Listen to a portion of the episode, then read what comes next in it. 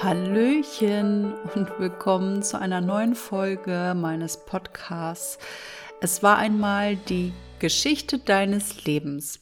Heute mit einem Interviewgast aus Berlin, Mario Dieringer.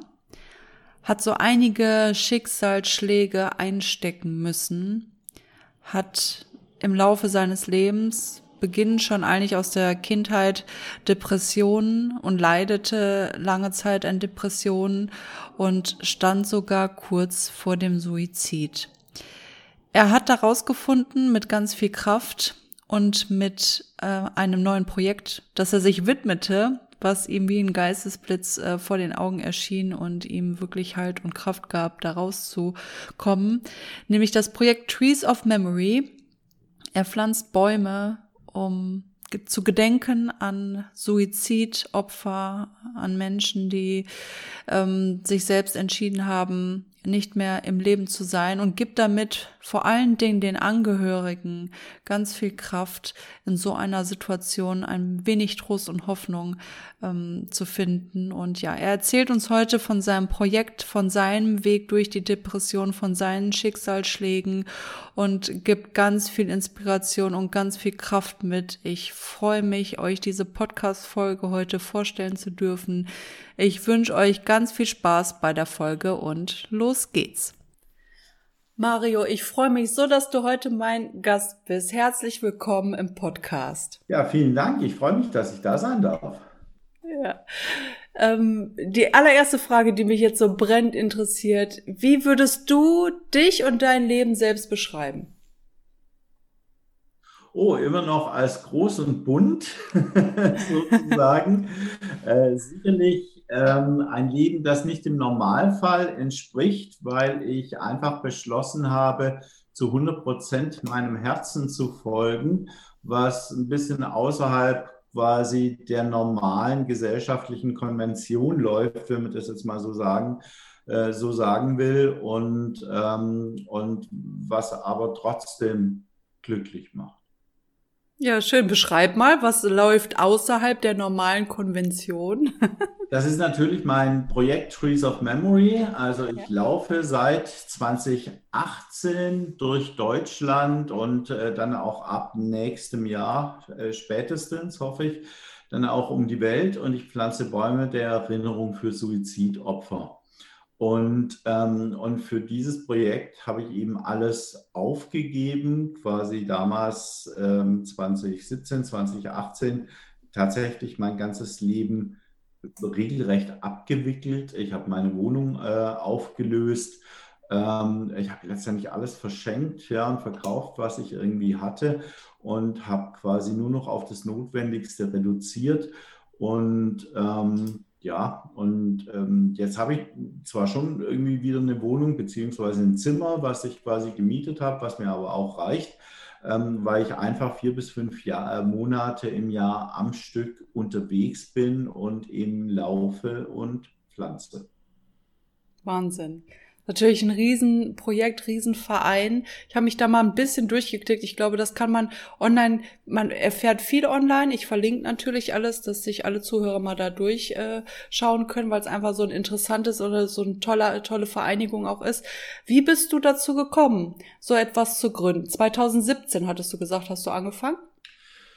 Naja, der ursprüngliche Gedanke kam sozusagen 2016 und zwar war es eigentlich eine unmittelbare Folge von dem Suizid meines Lebenspartners, der an Ostern 2016 stattgefunden hat und also sich jetzt gerade äh, zum fünften Mal gejährt hat. Ähm, und das war zu einem Zeitpunkt, als es mir extrem schlecht ging, ich immer noch nicht über seinen Tod hinweggekommen bin und ich auch spürte, dass mich die Kraft verlässt, weiter lieben zu wollen und zu können. Und ähm, ich, hatte, äh, ich hatte selber Depressionen und hatte auch schon zwei Jahre zuvor hatte ich einen eigenen Suizidversuch, der Gott sei Dank nicht geklappt hat, ähm, der mich aber auch selbst total überrascht hat, weil das war einfach nicht geplant. Da hat mein Gehirn eine eigenmächtige Entscheidung getroffen. Und aber eben da ähm, quasi zum Ende 2016 hin, da spürte ich einfach, das hat gar nichts mehr mit meiner Krankheit zu tun. Ich habe einfach keine Kraft mehr, jede, jeden Tag heulend zu verbringen, nicht mehr zu schlafen, nicht mehr richtig zu essen und all diese Geschichten. Und dann kam mir unter, du, unter der Dusche plötzlich diese Idee, die ich, die ich, ich bezeichne das immer, das wurde als Full-Marketing-Konzept geliefert. Und, ähm, und, ähm, und das war einfach so bestimmend und, und gefühlt war es einfach auch so, entweder du machst das oder du bist in drei Wochen tot.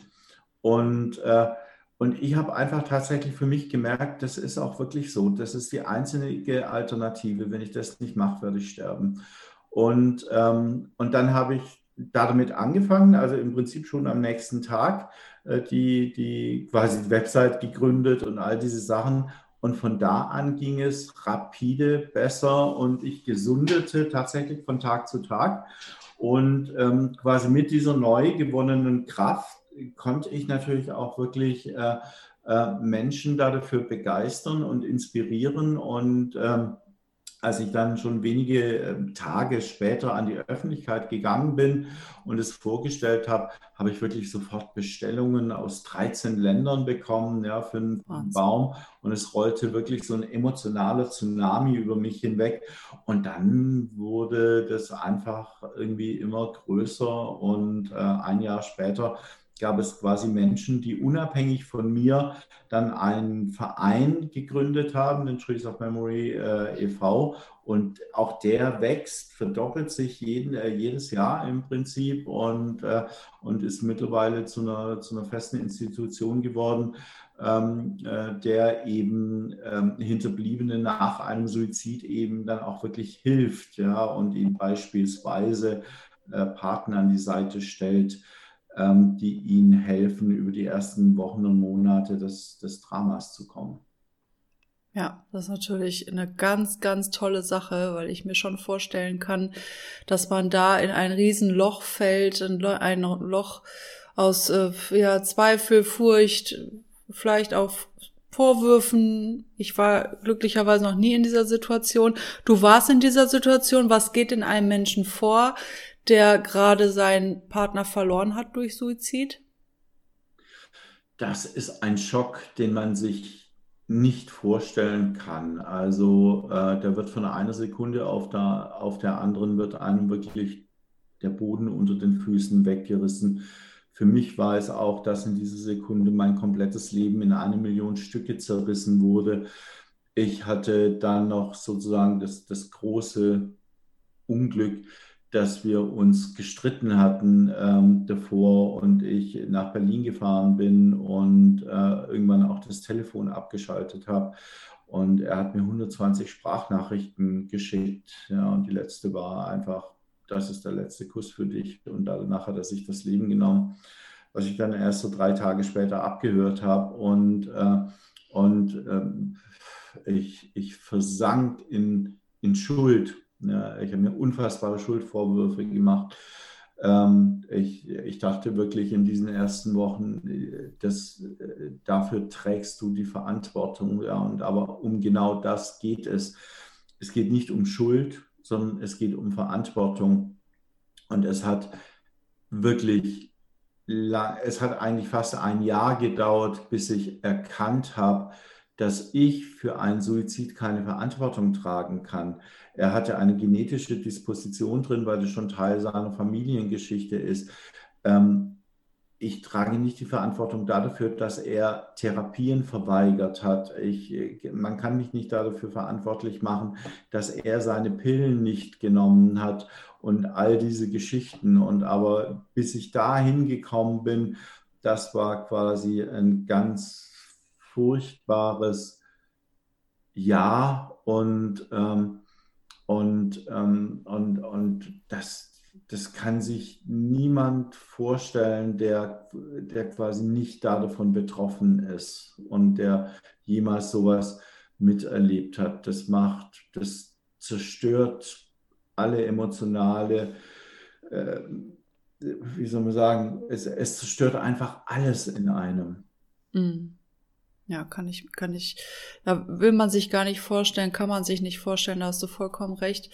Ähm, du hast gesagt, dein, dein Projekt hat dich daraus ge, hat dir daraus geholfen, wurde dir anderweitig auch Hilfe angeboten?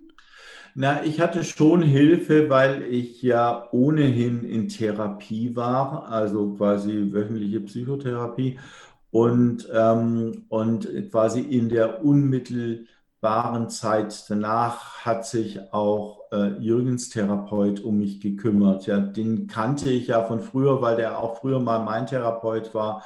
Und so hatte ich tatsächlich zwei Therapeuten an der Seite. Und da muss ich wirklich sagen, das war ein großes Glück und das ist für die meisten Menschen ist es gar keine Selbstverständlichkeit, weil die haben in der, die meisten Menschen haben gar niemand, ja, weil, weil die ja gar nicht in Therapie sind, ja, in der Regel, sondern, sondern ja ein ganz normales Leben führen und im besten Falle eben auch gesund sind. Und, ähm, und so hatte ich eben zwei Therapeuten, die sich tatsächlich in den ersten Wochen jeden Tag um mich gekümmert haben. Also ich hatte mit dem einen dann morgens ein Gespräch, mit dem anderen abends, vielfach auch ähm, telefonisch. Ähm, ich konnte äh, SMS nach äh, absetzen. Ich wurde auch gezwungen, quasi jeden Abend und jeden Morgen eine SMS dann zu schicken, damit die wussten, ich bin noch am Leben und, ähm, und all diese Geschichten. Und da hatte ich wirklich äh, Glück, dass ich da ähm, aufgehoben war. Und gleichzeitig habe ich auch einen ganz, ganz tollen Freundeskreis.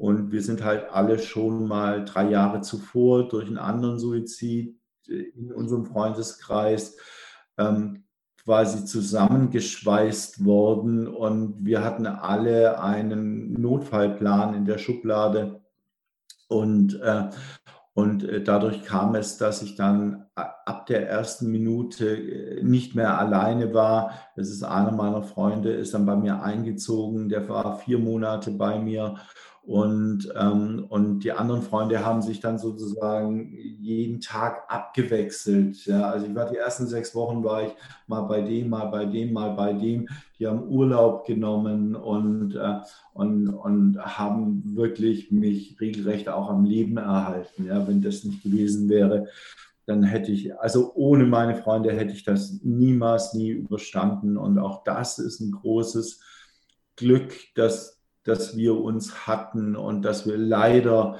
eben schon die Erfahrung eines Suizid machen mussten. Und aus dieser Zeit heraus haben wir auf die Erfahrungen von damals zurückgegriffen und wussten, was helfen wird. Ja, auf jeden Fall. Das ist äh, so ein Notfallplan, rätst du geben dazu? Ähm, was, was denkst du mit den Menschen? Oder sagen wir mal so, gehen wir mal nochmal äh, zu dem Punkt deiner Depression zurück. Wann hast du selbst gemerkt, du bist depressiv? Das war, äh, jetzt muss ich kurz überlegen, das, also die ersten Anzeichen kamen 2011. Da hatte ich ganz komische Symptome. Also ich habe laufend vergessen, wo ich mein Zeugs hingelegt habe. Ich habe beim Gasse gehen mit dem Hund in der eigenen Straße die Orientierung verloren. Ich habe mich mit meinen Studenten unterhalten und, äh, und schon nach einem halben Satz wusste ich nicht mehr, was war eigentlich der Anfang des Satzes, was, was reden die jetzt mit mir. Und, ähm, und ich verlor mich immer weiter. Ja, und ich habe eigentlich habe ich tatsächlich Angst gehabt, dass ich Alzheimer haben könnte. Mhm. Wie ich dann später erfahren habe, haben das alle meine Mitpatienten äh, haben auch gegoogelt, ob sie Alzheimer haben könnten, schon mit 20, 30, 40 Jahren. Und so ging es mir auch. Und, ähm, und ich bin dann, es gab dann ein Ereignis, also Meister Zufall legte mir sozusagen das Ende meiner Ehe vor die Füße.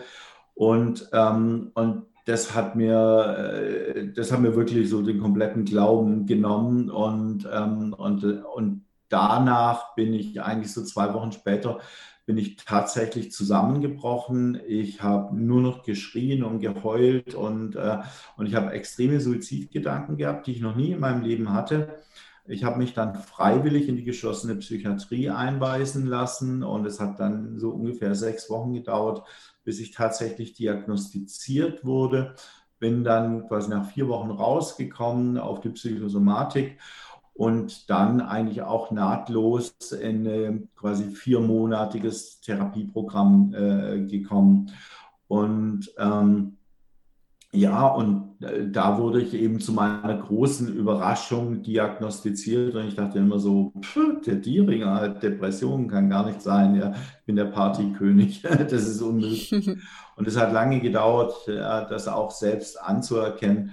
Und heute oder auch im Laufe der Therapie habe ich dann auch wirklich gelernt und auch rückblickend gesehen, dass ich schon seit meiner Kindheit Depressionen habe und dass es immer wieder mal Episoden gab, also wirklich auch äh, langjährige Episoden, wo, wo ich eigentlich voll im Tief war. Also beispielsweise als meine erste Beziehung nach zwölf Jahren eben zur Trennung kam, ja, da ging es mir zwei Jahre lang total schlecht. Ja, aber ich dachte einfach, naja, ich gehe jetzt so lang feiern, bis es wieder gut ist. Hat zwei Jahre mhm. gedauert, aber dann war es ja auch wieder gut. Und, ähm, und so angelt man sich eigentlich dann von depressivem Zusammenbruch zu Zusammenbruch und weiß gar nicht, was er eigentlich abläuft, bis es halt einen Riesenschlag tut und dann quasi gar nichts mehr ging. Und so war das dann bei mir. Hm. Ja, Depressionen sind äh, mir, also mir persönlich jetzt nicht bekannt, aber aus äh, Familien- und Bekanntenkreis. Die Schwierigkeit sehe ich darin, dass die meisten das gar nicht, wie du schon sagst, irgendwie annehmen können, annehmen wollen oder sich wahrhaben wollen, dass es eine Depression ist. Denkst du auch, dass das das grundlegendste Problem ist, dass viele gar nicht erst äh, in Therapie gehen? Ja, also es gibt sozusagen zwei Probleme. Das eine ist, ähm, man erkennt quasi die Symptome gar nicht. Also man hat irgendwelche Symptome, die man durchaus erkennt. Ja, und denkt, oh, ist das alles komisch und scheiße. Man kann das aber gar nicht zuordnen. Und viele Dinge sind einfach so schräg, dass man sich gar nicht damit auseinandersetzen mag. Ja, und natürlich kommt auch eine gewisse Furcht dazu. Ja, ich hatte auch Angst und ich dachte, oh Gott, wenn ich jetzt Alzheimer habe. Ja. Ähm, äh, und ähm, und dann gibt es aber eben halt, wie gesagt, es gibt äh, viele Symptome, die kann man nicht zuordnen. Also ich nenne mal eins, ja, weil das ist immer so, so plakativ. Als ich in der, in der Klinik war, bekommt man eben auch so einen, so Fragebogen und da sind bestimmt 100 Fragen drauf. Ja. Und, und man kreuzt immer nur mit Ja oder Nein an, habe ich oder habe ich nicht. Und da war zum Beispiel eine Geschichte, ja, das war so, ich sehe Muster in der Raufasertapete. Und ich habe das gelesen und ich dachte, woher wissen die das? Und das hatte ich seit meiner Kindheit. Ich kann auf eine Raufasertapete gucken und ich sehe da Gesichter, Palmen, Häuser, sonst was. Und es gab in meinem Jugendzimmer gab es verschiedene, da habe ich immer drauf geguckt. Da habe ich immer ein Gesicht gesehen, ja, und, und solche Sachen. Und ich wäre im Leben nicht drauf gekommen, ja, dass das in Verbindung mit einer Depression stehen könnte. Ich dachte immer nur, ich sei gaga. Mhm. und, äh, und das habe ich jetzt Gott sei Dank heute nicht mehr. Ja, aber mhm. wenn jetzt sozusagen solche Sachen wieder kämen, ja, dass ich, dass ich plötzlich was sehen würde beim Blick an die Wand, ähm, dann hätte ich natürlich eine, eine ganz, ein ganz anderes Gewahrsein und eine neue Achtsamkeit. Und ähm, das ist also sozusagen der eine Part. Und der andere Part ist ähm, der, dass die Leute denken, es sei eine Phase und das geht wieder vorbei. Und in diesem Irrglauben, ich bekomme das wieder hin, irgendwie weitermachen, es vielleicht wegdrücken, weil man dann einfach noch mehr feiern geht oder noch mehr arbeiten geht oder es einfach auch irgendwie vergisst. Und, ähm, und das ist eben ein, ein, sehr großes Problem, weil die meisten Leute nicht wissen, ähm, dass Depressionen eben die Hirnchemie verändern und das Gehirn zunehmend, wenn ich es mal so flapsig ausdrücken darf, in einer Suppe schwimmt, die nicht mehr ihren Originalzustand hat. Und dadurch kommt es eben dann auch zu Handlungen und Denkweisen und Verhaltensmustern, die schlicht und ergreifend nicht mehr dem Normalzustand entsprechen. Aber man, man hat ja dieses Gefühl gar nicht, weil man sich selbst ja relativ normal fühlt. Und, ähm, und das ist eben ein ganz großes Problem. Und, äh, Und irgendwann steckt man eben dann auch so tief in einer, in einer Krise drin, dass es, wenn, wenn man nicht eine gewisse Stärke hat, dass man kaum noch rauskommt. Und ich muss hm. also für mich irgendwie sagen, es ist sicherlich nicht der Normalzustand, dass man irgendwie 30 Jahre Depression hat, selber einen, einen ähm, Suizid hinter sich hat, dann noch den Partner verliert und all diese Geschichten und mhm. trotzdem irgendwann mal wieder äh, auch ein Licht am Ende des Tunnels gesehen hat und ich jetzt in einer, mich in einer Situation befinde, wo ich immer sage, ich spüre meine Depressionen nicht mehr, ist auch tatsächlich so, aber ich würde niemals sagen, sie sind nicht mehr da, weil ich glaube, wenn man einmal Depressionen hatte, dann sind die einfach immer da und die lauern wie so ein fieses Tier in der Dunkelheit nur darauf, beim erstbesten Moment wieder rausspringen zu können, wenn irgendein Drama oder eine Krise einen im Leben trifft. Und, ähm, und da muss man halt entsprechend achtsam sein. Aber das ist ein ganz langer Weg und da muss man eben erstmal hinkommen und mhm. das dann auch wollen. Und natürlich weiß ich auch, dass zwischen wollen und können ein Unterschied ist. Und wenn man viele, viele Jahre unter schweren Depressionen gelitten hat, gibt es einfach ganz viele Menschen, die können gar nicht mehr. Ja. Denkst du, dass äh, Therapie, also Psychotherapie, so wie du das gemacht hast, dass das der erste Schritt ist? Ich bin ein ganz klarer Verfechter von Ja, Psychotherapie und Ja, Psychopharmaka. Die meisten oder ich verfolge viele Diskussionen im Internet, die aufschreien bei dem Thema Psychopharmaka und die behaupten, man wäre ein, keine Ahnung, ein, ein Versuchskarnickel für, für Ärzte.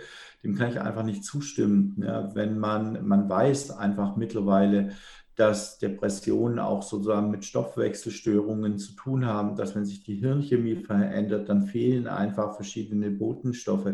Die kann ich nicht einfach wieder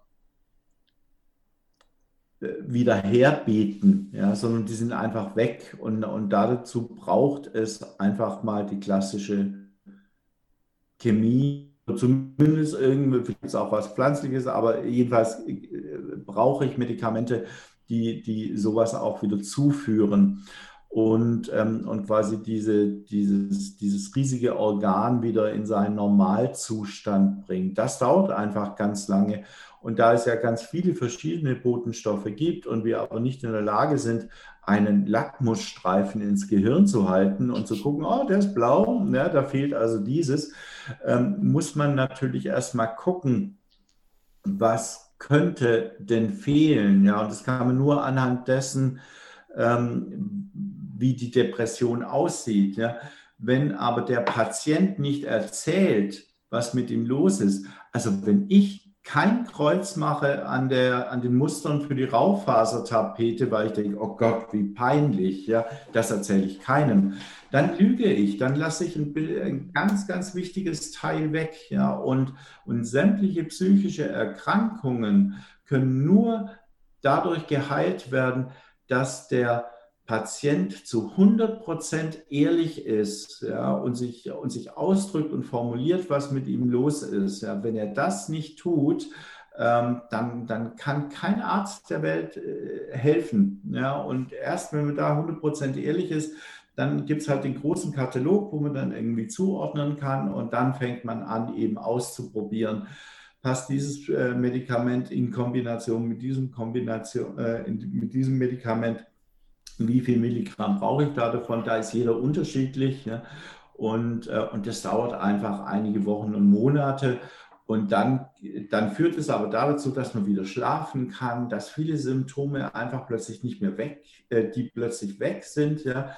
Äh, ich habe früher nie mehr als zwei oder drei Stunden in der Nacht geschlafen und plötzlich schläft man wieder acht oder zehn Stunden am Stück durch. Mhm. Das ist schon wichtig, ja, um dann auch wieder gesunden zu können. Und dann aber, und das ist halt quasi das, was ich auch versuche mit Trees of Memory zu zeigen, der dritte wesentliche Punkt ist, dass ich mit meinem Leben so, wie ich es geführt habe in der Vergangenheit, nicht einfach wieder so weitermachen kann.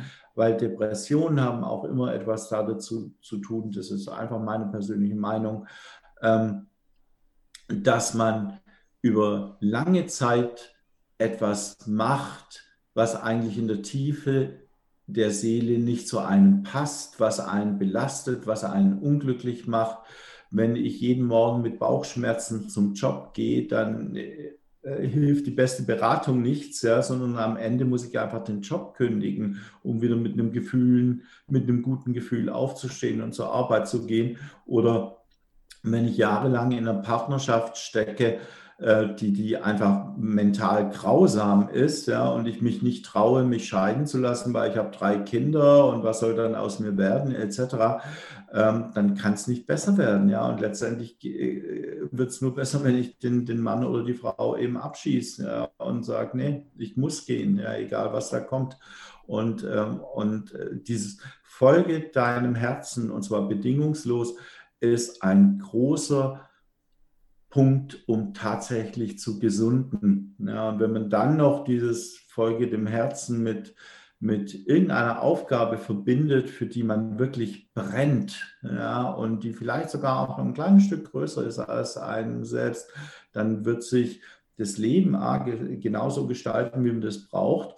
Und ganz nebenher, äh, nebenbei wird man einfach von jedem Tag ähm, zum anderen immer ein Stück weit gesunder. Und das ja. erlebe ich zumindest. Und, ähm, und deshalb streite ich auch da dafür ja, und versuche Menschen auch zu motivieren, äh, ihren eigenen Weg zu gehen, no matter what, ja, egal was da andere irgendwie sagen, sondern folge deinem Herzen und zwar bedingungslos. Und das ist schon mal die beste Therapie überhaupt. Aber eigentlich ist es eben wirklich die Kombi das war Teil 1, ihr Lieben. In der nächsten Folge hört ihr dann den zweiten Teil.